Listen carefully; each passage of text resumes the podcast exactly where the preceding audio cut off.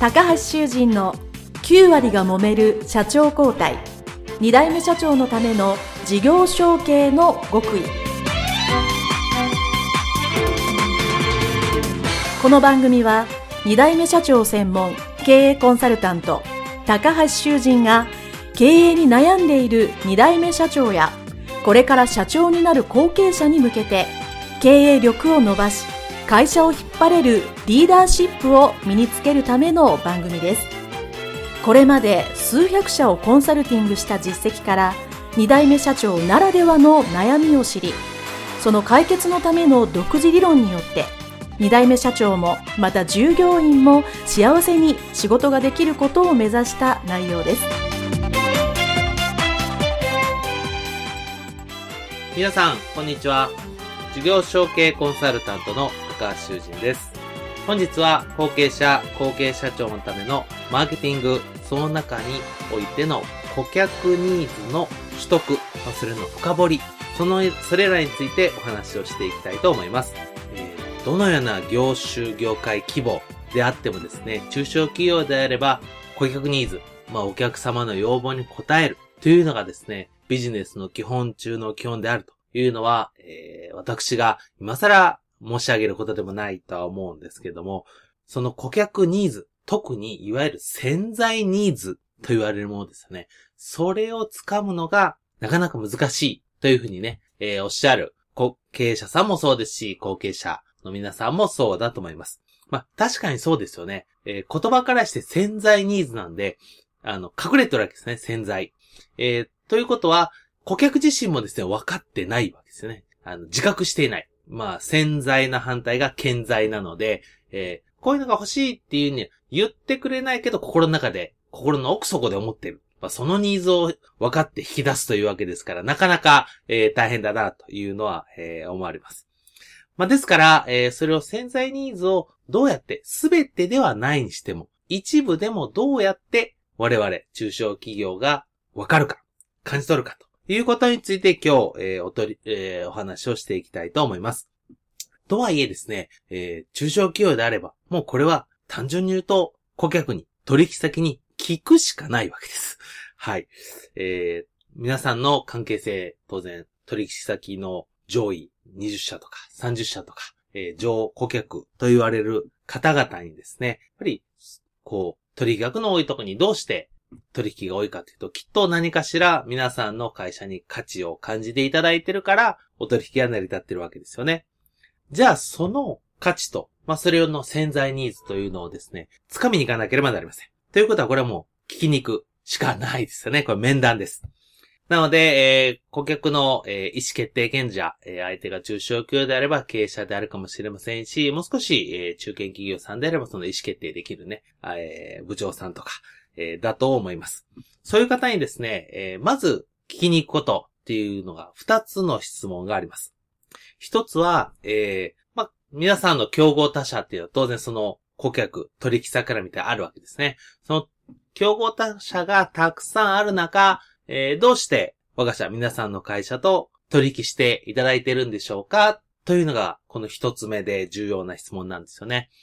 え、これなかなかね、実際聞くとなると、まあ最初は勇気がいることなんですけども、えー、多くのですね、私のコンサルティングをしてる中小企業さんでも必ずこれは聞くように、えー、言ってるんですが、えー、この問いに関してですね、え、基本的にはちゃんとどの企業さんもお答えいただけます。え、もちろん信頼関係ある企業さんだということが前提なんですけども、え、皆さんがやっぱりいいと思ってる取引先さんがですね、え、皆さんの、まあ、良さというかですね、えー、まあ、取引していただいている特徴を教えていただけると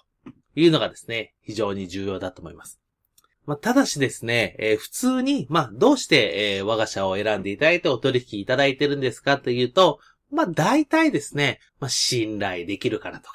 えー、小回りが効くからとか、まあ、納期が短いからって言ったらまだいい方ですよね。えなんていうんですかね、えー、非常によくやってくれてるとかですね、えー、結構抽象的な言葉が返ってくることが多いですね。まあ、これはやむを得ません。まあ、それは分かった上で、二つ目、もう一個その次の質問が重要なんですね。その、どうして取引したいという理由は、我が社のどういう行動、もしくは、まあ、ものですね。目に見えるもので判断いただけたんですかってそういう場面ですよね。感じた場面。これを根掘り葉掘り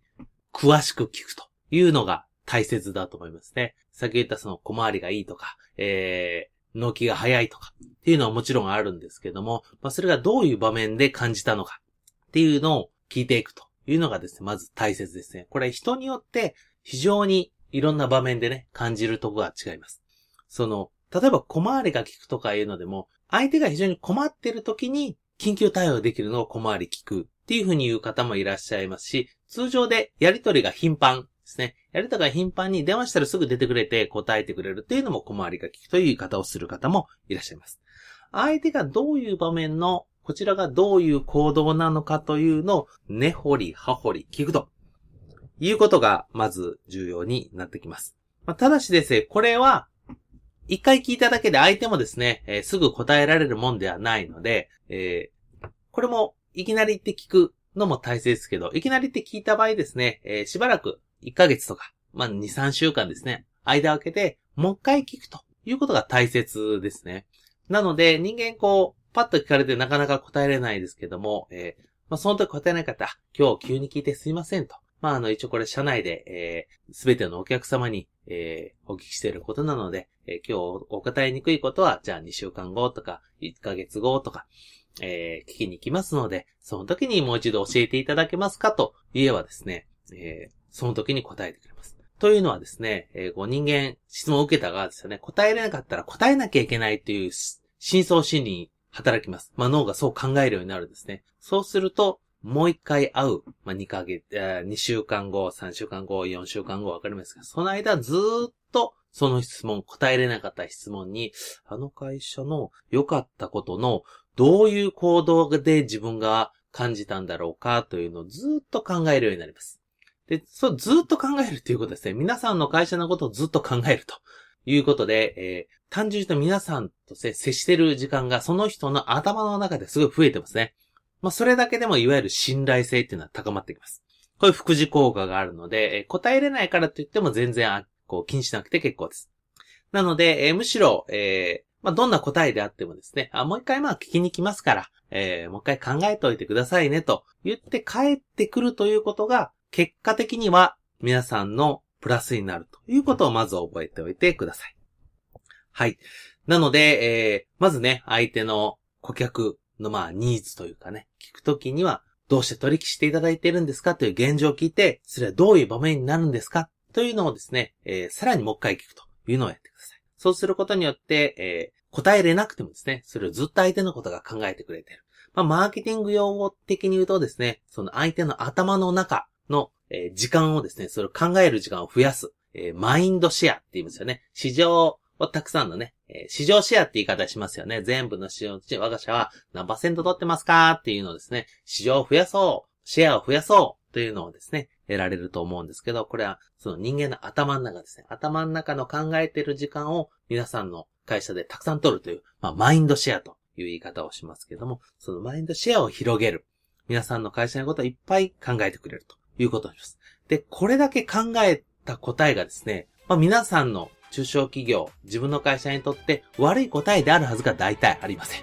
必ずいい答えが返ってくるので、えー、今度聞く側ですね。皆さんも、まあ、なんて言ったらいいですね、良さを褒めてもらえるようなお言葉が返ってくるということを考えるとですね、えー、非常にお互いにとってマインドシェアを高めるいい、この顧客への面談になろうかと思います。まあ最初はちょっとね、怖いかもしれませんけど、ぜひ、えー、これはできれば1回で終わるんじゃなくて、定期的、年に1回とかま、半年に1回かもしれませんね。年に1回ぐらいは必ずね、あの、定期的な確認でということで聞いていただければ、より顧客の潜在ニーズを継続的にゲットできるというチャンスが増えると思いますので、ぜひやってみてください。はい、それでは、えー、今回はこれまでにしたいと思います。どうもありがとうございました。失礼します。